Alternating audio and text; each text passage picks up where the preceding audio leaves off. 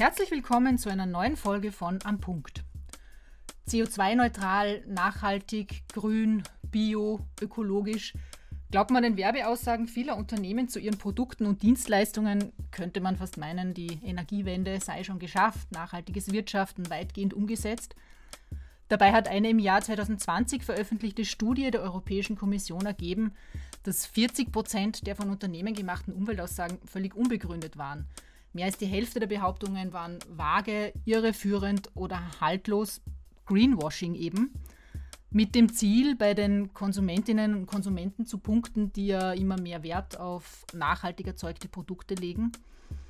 Wie die EU, aber auch die nationalen Gesetzgeber künftig gegen irreführende Werbung vorgehen wollen, bespreche ich mit meinem heutigen Gast, Adela Roschkowski.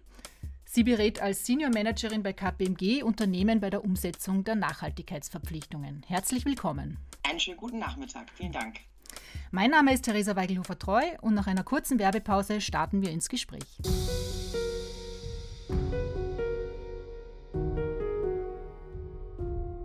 Schon gehört? Jurio, iJurio ist jetzt Teil des Linde Verlags. Die hochsichere Lösung für komfortable und effiziente digitale Zusammenarbeit. www.jurio.com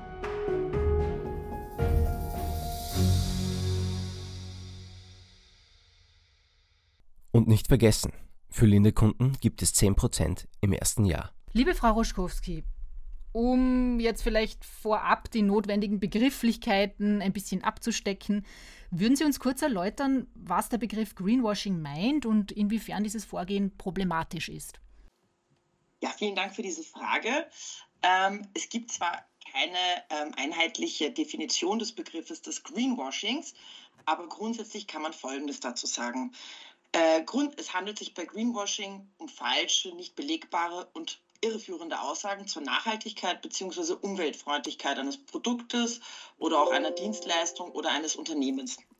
Ähm, Im Kontext von Greenwashing gibt es äh, verschiedene Spielarten bzw. Strategien.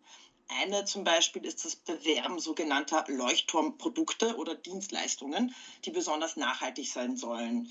Äh, dabei kann das Kerngeschäft der Unternehmen jedoch weiterhin umweltschädlich und alles andere als nachhaltig sein.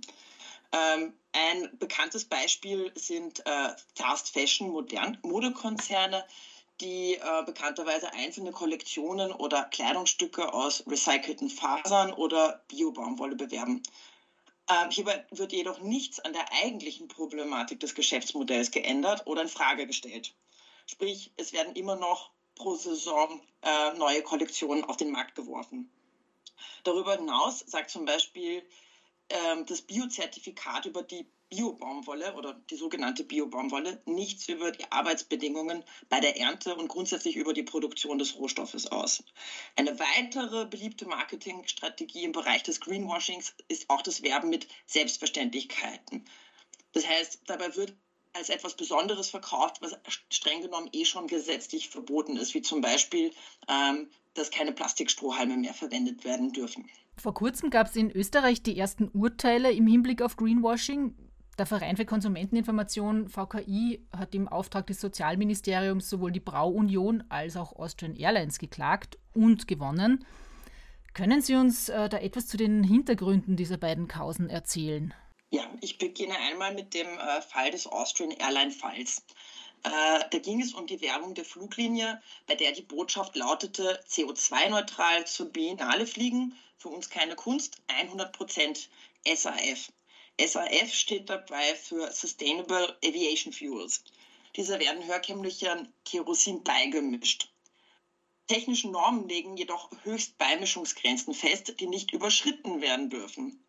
Aktuell liegt der maximale Beimischungsanteil von SAF im fossilen Kerosin jedoch bei maximal 5%. Sprich, es ist technisch gar nicht möglich, dass Flüge zu 100% mit SAF durchgeführt werden und somit CO2-neutral sind.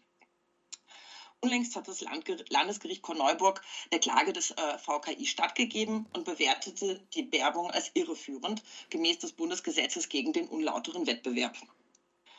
Im Fall der Brauunion ging es wiederum äh, darum, dass Gösser laut Eigenaussagen CO2-neutral gebraut wird. Der Werbeslogan besagte CO2-neutral gebraut, nachhaltig schmeckt uns das Leben besser. Leider berücksichtigte die Braunion dabei aber nicht den gesamten Herstellungsvorgang. Gösser melzt die Gerste nicht selbst, sondern kauft diese bei Lohnmelzern. Für eine realistische Einschätzung der Klimafreundlichkeit eines Produktes ist es aus Sicht des VKI unerlässlich, den gesamten CO2-Fußabdruck des Produktes zu kennen und nicht nur den eines einzelnen Produktionsschrittes. Vielen Dank. Die, die Konsequenzen einer Verurteilung wegen irreführender Geschäftspraktiken sind äh, ja aktuell relativ überschaubar. Gösser und Auer mussten das jeweilige Urteil veröffentlichen und auch die Prozesskosten tragen. Und hier wird aber jetzt von Seiten der EU im Rahmen des Green Deal nachgeschärft. Was kommt denn in diesem Zusammenhang auf Unternehmen zu? Was ist da in Planung, um, um Green Claims, also Behauptungen über die Umweltfreundlichkeit von Produkten und Dienstleistungen, mehr, mehr Substanz zu geben? Also zunächst einmal ähm, ist zu betonen, dass die Folgen und Kosten der Reputationsschäden sicherlich nicht zu unterschätzen sind. Äh, Im Fall eines Tochterunternehmens einer deutschen Bank wurde erst im letzten Jahr eine Razzia veranlasst, die dazu führte, dass der Chef des Unternehmens zurücktrat. Äh, besonders hervorzuheben ist der Vorschlag für eine Richtlinie über die Begründung und Bekanntgabe ausdrücklicher umweltbezogener Angaben, die schon von Ihnen genannte ähm, oder angedeutete EU Green Claims Directive. Ähm, diese am 22. März 2023 von der EU-Kommission vorgeschlagene Richtlinie will Mindestanforderungen hinsichtlich der, hinsichtlich der Begründung und Kommunikation freiwilliger umweltbezogener Angaben und Umweltkennzeichnung im Geschäftsverkehr zwischen Unternehmen und Verbrauchern festlegen. Dazu zu betonen, dass der Entwurf äh, 80 Seiten lang ist. Also alle Details lassen sich hier kaum zusammenfassen. Ähm, was ich aber besonders unterstreichen möchte, ist, ähm, dass die, die Notwendigkeit der Untermauerung von grünen Aussagen durch anerkannte wissenschaftliche Erkenntnisse und Methoden und eine ganzheitliche Betrachtung. Also so wie wir äh, im Fall von, von ähm, der Braunion gesehen haben, dass wir nicht nur einzelne Produktionsprozesse betrachten, sondern den ko äh, kompletten Prozess und ähm, insbesondere bei Produkten auch eine Lebenszyklusperspektive angewendet wird. Äh, die Richtlinie sieht zudem auch Bestimmungen über Umweltzeichen und Kennzeichnungssysteme vor. Äh, insbesondere würde sie ein Validierungsverfahren für neue, von privaten Akteuren eingeführte Systeme ähm, avisieren. Äh, diese sollen dann wiederum von nationalen Behörden bewertet werden. Ähm, von der Verordnung sollen lediglich Kleinstunternehmen ausgenommen werden, also Unternehmen mit nicht mehr als äh, zehn Mitarbeitern äh, ja, Strafen bei Verstößen sind auch vorgesehen. Nach dem Richtlinienvorschlag können sowohl Behörden als auch Privatpersonen oder Organisationen mit berechtigtem Interesse, etwa NGOs oder Verbraucherschützer, Beschwerden gegen umweltbezogene Angaben einreichen.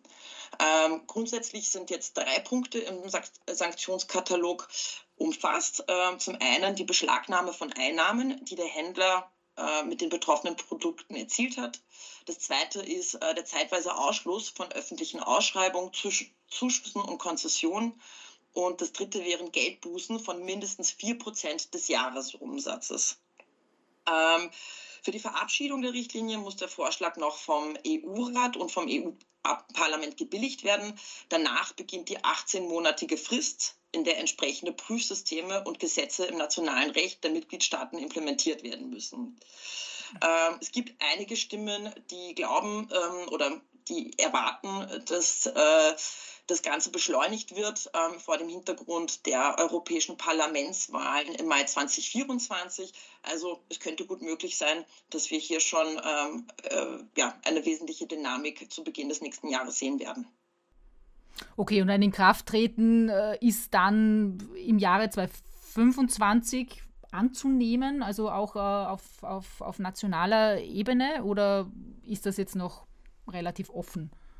Das ist wirklich schwierig zu sagen. Also grundsätzlich wäre auch äh, denkbar, dass das erst 2026 passiert, ähm, zumal ja auch noch ähm, dann auf nationaler Ebene die Prozesse in Gang gesetzt werden müssen, ähm, weil die EU ja nur Verordnungen erlassen kann und keine nationale Gesetzgebung festlegt. Sprich, ähm, es ist ja alles denkbar wirklich zwischen 2024 und 2026. Mhm. Das war jetzt die Green Claims äh, Richtlinie. Äh, es, gibt ja, es gibt ja noch äh, genau. weitere Richtlinien, die da in Ausarbeitung sind. Ähm, Customer Empowerment Directive zum Beispiel. Was hat es damit auf sich? Genau, die Customer Empowerment Directive äh, überlappt teilweise äh, mit oder ergänzt teilweise die EU Green Claims Directive. Sie bezieht sich aber nicht nur auf umweltbezogene Aussagen, sondern da geht es zum Beispiel auch um äh, Garantien äh, und andere Aspekte von, von Produkten, die im Sinne des äh, Konsumenten äh, dienen sollen. Da gab es, glaube ich, das letzte Update ähm, eben im September. Und ähm, ja, der Prozess ist ähnlich, sprich äh, der Vorschlag der Kommission wird vorgelegt, ähm, wird dann beraten. Es wird dann natürlich auch ein, ein, ein Stakeholder-Engagement normalerweise geben, äh, wo so ein Public Consultation wird das dann genannt.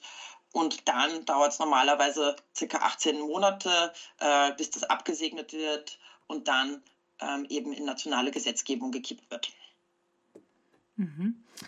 Jetzt äh, haben genau, wir. Aber was wichtig, vielleicht, Entschuldigung, ja. Entschuldigung, vielleicht, was trotzdem wichtig wird, natürlich wäre ich hier wohnen, ähm, dass es natürlich schon auf Basis äh, der schon bestehenden Gesetzeslage, also zum Beispiel äh, das Bundesgesetz gegen unlauteren Wettbewerb oder eben auch äh, aus, der, aus dem Blickwinkel des äh, Konsumentenschutzes natürlich schon eine Gesetzeslage äh, oder Gesetzesbasis ähm, existiert, aufgrund äh, derer eben die schon genannten Fälle auch ähm, ja, verurteilt worden sind. Äh, sprich, selbst wenn diese, diese EU-Direktiven noch ähm, konsultiert werden und noch nicht in nationale Gesetzgebung gekippt worden sind, ähm, gibt es natürlich auch jetzt schon ähm, den, den Druck beziehungsweise die Notwendigkeit, ähm, sehr sensibel mit dem Thema Green Claims umzugehen. Jetzt haben wir gehört, dass Umweltaussagen zukünftig nicht nur wissenschaftlich untermauert werden müssen, zum Beispiel durch eine Lebenszyklusanalyse, sondern sie müssen auch vor Veröffentlichung von einer unabhängigen Prüfstelle freigegeben werden. Welche Informationen können denn da beispielsweise als Nachweis herangezogen werden und was sind das für Stellen, die die Werbeaussagen künftig genehmigen sollen? Wo sind die angesiedelt? Das ist eine ganz spannende Frage, beziehungsweise zwei spannende Fragen. Ähm, also die von Ihnen schon erwähnte Lebenszyklusanalyse ist sicherlich eine der zentralen Methoden in diesem Kontext. Äh, des Weiteren gibt es auch relevante ähm, ISO-Standards. Da gibt es zum Beispiel den ähm, ISO-Standard 14064. Äh, der kann sich dann auf ganze Unternehmen oder auf Projekte beziehen zur Berechnung der Treibhausgasemissionen. Ähm, aber äh, anstatt sich eine, an eine einzige Methode zu halten, hat sich die Kommission für einen flexibleren Ansatz zur Nachweisführung von Angaben entschieden. Ähm, und es gibt noch aktuell keine umfassenden genauen Angaben dazu, welche Methoden ausreichend wissenschaftlich sind. Also ähm, da ist jetzt noch ein bisschen ein, ein Fragezeichen in der Luft. Äh, das war auch tatsächlich einer der Kritik äh, in Bezug auf den Vorschlag, ähm, dass sozusagen diese Flexibilität zu viel äh, Spielraum für Interpretation lässt äh, oder eben zu ungenau ist. Ähm, auch die Rolle von Prüfungen bzw. Genehmigungen ist noch nicht ganz klar. Äh, mit Sicherheit werden Unternehmen auf Experten bzw. Gutachter angewiesen sein, die die entsprechenden wissenschaftlichen Analysen durchführen können. Also solche äh, Prozesse, also zum Beispiel so eine Lebenszyklusanalyse, ähm, ist vielleicht keine Rocket Science, aber da gibt es äh, konkrete Vorgehensweisen, ähm, die zu beachten sind und ähm, das ist in der Regel eine Kompetenz, die von ähm, eben entsprechenden Experten und Gutachtern ähm, hinzugeholt werden sollte. Ähm, in dem Entwurf der Verordnung wird äh, außerdem vermerkt, dass Unternehmen, die umweltbezogene Angaben machen, äh, von der, vor der Zertifizierung ähm, eben einen, einen Überprüfungsmechanismus berücksichtigen sollen. Ähm, der ist aber noch im Detail leider nicht bekannt. Das heißt, was das genau impliziert, ähm, wird sicherlich dann der äh, ist es sicherlich auch denkbar, dass hier auf nationaler Ebene äh, unterschiedliche äh, Mechanismen ausgearbeitet werden. Und an wen muss ich mich dann äh, wenden, wenn ich äh, einen neuen Claim habe, mit dem ich hinausgehen möchte? Ähm, das ist dann eine, eine Stelle auf nationaler Ebene voraussichtlich. Das ist, das ist noch nicht abzusehen, also das ist wirklich einfach noch nicht im Detail ausgearbeitet. Also sozusagen diesen Ex-ante-Überprüfungsmechanismus, sprich, Sie können natürlich einen Green Claim machen, Sie sollten eben ausreichend äh, überprüfen, äh, wie sicher der ist oder wie Greenwashing sicher der ist, ähm, um das Risiko äh, entsprechend zu minimieren, dass keine Greenwashing-Vorwürfe gemacht werden können. Ein Aspekt des Greenwashings äh, sind äh, ja auch die vielen neuen und teils von den Unternehmen selbst äh, kreierten Umweltsiegel, bei denen Konsumentinnen und Konsumenten nicht wissen, was eigentlich dahinter steht und ob sie sich darauf verlassen können. Welche glaubwürdigen bzw. anerkannten Umweltsiegel gibt es denn jetzt schon und äh, was ist für die Zukunft in diesem Zusammenhang geplant? Laut Kommissionsangaben gibt es mindestens 230 verschiedene Umweltlabel allein und in Österreich äh, gibt es mehr als 200 Gütesiegel äh, zu Marken und äh, Qualitätszeichen, wovon rund ein Drittel nicht nur wenig oder nur bedingt vertrauenswürdig sind, äh, wie eine Greenpeace-Analyse zeigt. Ähm, das heißt, im Jahr 2018 hat Greenpeace erstmals äh, Gütezeichen im Lebensmittelbereich unter die Lupe genommen und ähm, 2021 diese Bewertung aktualisiert. Ähm, und auch hier ist das alarmierende Ergebnis, dass rund ein Drittel der 31 Gütezeichen, die hier untersucht worden sind, äh, nicht nur wenig oder nur bedingt vertrauenswürdig sind. Äh, positive Beispiele, die ähm, genannt werden, ähm, sind insbesondere im Lebensmittelbereich zu finden. Da finden sich unter den Top 3 das äh, AMA Bio-Gütesiegel, ähm, natürlich gibt es auch unabhängig von ähm, NGOs äh, Standards. Äh, so gibt es zum Beispiel von der EU ein eigenes Eco-Label für verschiedene Produktkategorien. Und da gibt es auch entsprechende ähm, Informationen von der EU dazu, wie man sich äh, für so ein äh, Label anmelden bzw. registrieren kann. Ähm, Lenzing als österreichisches äh, Textilunternehmen hat 2002 äh, das erste Eco-Label der EU für Textilien erhalten. Das ist vielleicht ganz interessant. Und äh, die deutsche Bundesregierung hat eine eigene Website eingerichtet, auf der verschiedene Umweltsiegel bewertet werden äh, und wo man sich im Detail nochmal anschauen kann, in welchen Kategorien sie besonders gut abschneiden und äh, wo vielleicht weniger. Was bringt die Zukunft? Ähm, künftig sollen neue öffentliche Kennzeichnungssysteme nur dann zulässig sein, wenn sie auf EU-Ebene entwickelt werden. Äh, neue private Systeme müssten vorab genehmigt werden und nachweisen, dass ihre Umweltziele ehrgeiziger sind als die von bestehenden Systemen und bestehende Umweltlabel müssten in der Verordnung, also der EU Green Claims Verordnung, ähm, genannte Anforderungen erfüllen. Nun gibt es, wie es ja immer so ist, auch äh, Kritik an den Plänen der EU zur Bekämpfung von Greenwashing, beispielsweise am Entwurf der Green Claims Richtlinie, vor allem von Seiten mancher NGOs. Welche Kritikpunkte lassen sich denn da finden? Also wo sollten die Richtlinien vielleicht noch ergänzt oder nachgeschärft werden? Ja, da, das hängt natürlich sehr stark ähm, davon ab, welche Interessensgruppe die, die ähm, Kritik einmeldet. Ähm, aber die Hauptkritik Kritikpunkte sind grundsätzlich äh, die Befürchtung der Überregulierung, hohe Risiken und Kosten für die Unternehmen sowie neue äh, bürokratische Strukturen, die auf die Unternehmen zukommen. Äh, das ist sicherlich insbesondere aus der Perspektive der, der Wirtschaftstreibenden ähm, das, was hier sehr kritisch ähm, angesehen wird. Äh, die Richtlinie äh, Kritik geraten, weil sie sich in erster Linie auf Kohlenstoffemissionen konzentriert und andere Umweltfaktoren wie Schadstoffe und die Recyclingfähigkeit nicht hinreichend berücksichtigt. Und ähm, ein äh, gängiger Kritikpunkt äh, bezieht sich auf die methodischen Lücken. Das haben wir vorhin schon kurz angesprochen. Ähm, äh, und das ist insbesondere ein Punkt, den, den Umweltorganisationen herausstreichen, dass es eben in der EU keine einheitliche Methodik für die Bewertung von Umweltauswirkungen gibt, äh, sodass es den Unternehmen dann doch letztendlich überlassen bleibt, die Methode zu wählen, die sie in einem besseren Lichte erscheinen lässt. Äh, vor dem Hintergrund des gerade Gehörten, ähm, vielen Dank für die Ausführungen. Zum Schluss vielleicht nochmal zusammenfassend ein paar Tipps von Ihrer Seite. Also was können Unternehmen aktuell tun, um auf der sicheren Seite zu sein und was sollten sie besser nicht tun? Ja, vielen Dank für die Frage. Also grundsätzlich empfiehlt sich hier so eine zweistufige Vorgehensweise. Ich denke, im ersten Schritt ist es ganz wichtig, ähm, ein Screening der aktuellen Green Claims äh, im Unternehmen zu machen.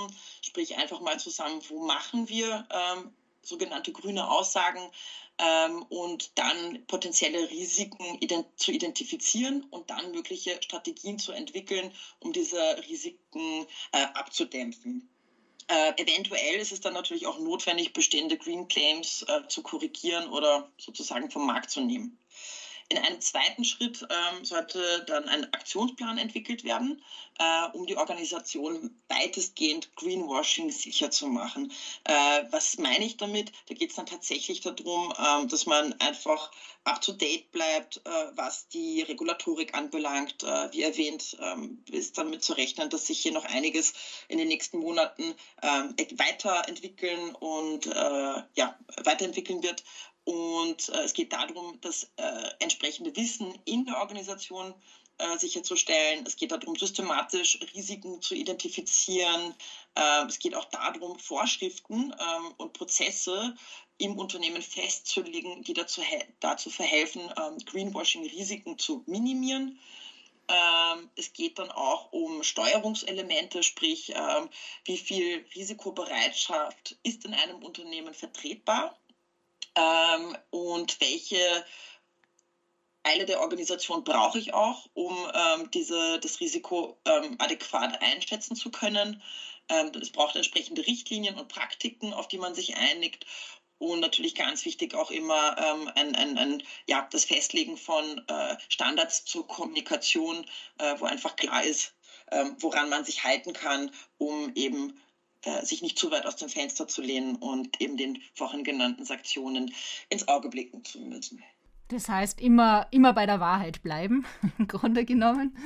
Ähm, nicht zu sehr übertreiben mit allen Aussagen. Nicht zu sehr übertreiben, das auf jeden Fall. Genau. Liebe Frau Oskowski, vielen Dank für Ihre interessanten Ausführungen. Ich habe wieder viel gelernt und hoffentlich auch unsere Zuhörerinnen und Zuhörer. Man darf gespannt sein, wie sich die Thematik weiterentwickelt und äh, auch hoffen, dass es zukünftig nur noch verlässliche, nachvollziehbare, gehaltvolle Aussagen in Bezug auf die Nachhaltigkeit von Produkten gibt. Nochmals herzlichen Dank für das Gespräch. Vielen Dank auch an Sie, Frau Weigelhofer-Treu, für das spannende Gespräch und ähm, auf Wiedersehen. Das war's für heute. Danke Ihnen fürs Zuhören. Um keine Folge von Am Punkt zu verpassen, abonnieren Sie uns auf Apple Podcasts, Spotify oder bei einem Podcast-Service Ihres Vertrauens. Bitte bewerten Sie uns auf diesem Wege auch gleich am besten mit 5 Sternen. Bis zum nächsten Mal bei Am Punkt, dem Podcast des Linde Verlags.